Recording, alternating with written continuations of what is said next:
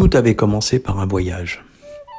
Je crois que nous venions de terminer celui de Sciences Po et c'était nos premières vacances entre nouveaux amis, dont Jérôme et Bruno, qui avaient eu euh, la gentillesse de nous inviter à l'autre bout de la France.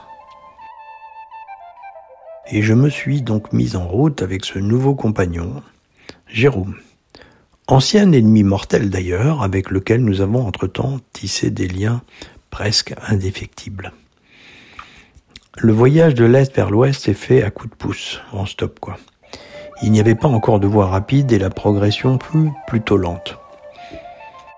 Mais finalement, quel dépaysement pour le fils d'une ville industrielle délabrée quand nous sommes arrivés au Gastonnet, au milieu de cette nature ensorcelante et ornée de ce bâtiment de ferme qui me paraissait immense. Là, nous avons rencontré la grande famille de notre ami les maîtres des lieux, Jean-Yves et Cécile, et les magnifiques sœurs de Bruno, comme un cœur grec est bien plus drôle que les sœurs Bronté. Jérôme a rapidement baptisé Jean-Yves le Saïb, et je ne le connais plus autrement.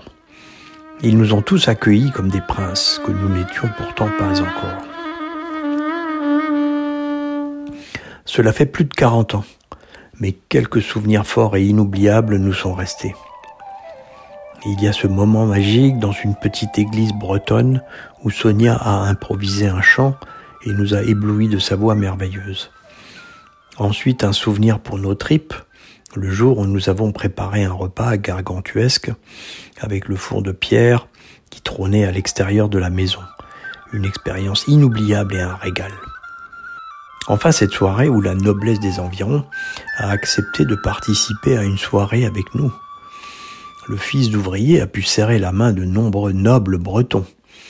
Et quand une Anne s'est présentée, Anne de Bretagne, tout le monde s'est esclaffé quand Jérôme a répondu spontanément Jérôme de Strasbourg. Ces premiers souvenirs enfuis ont certainement aidé à ce que je ne résiste pas à la décision de mon épouse de choisir la Bretagne pour mon avant-dernière demeure. J'ai dit.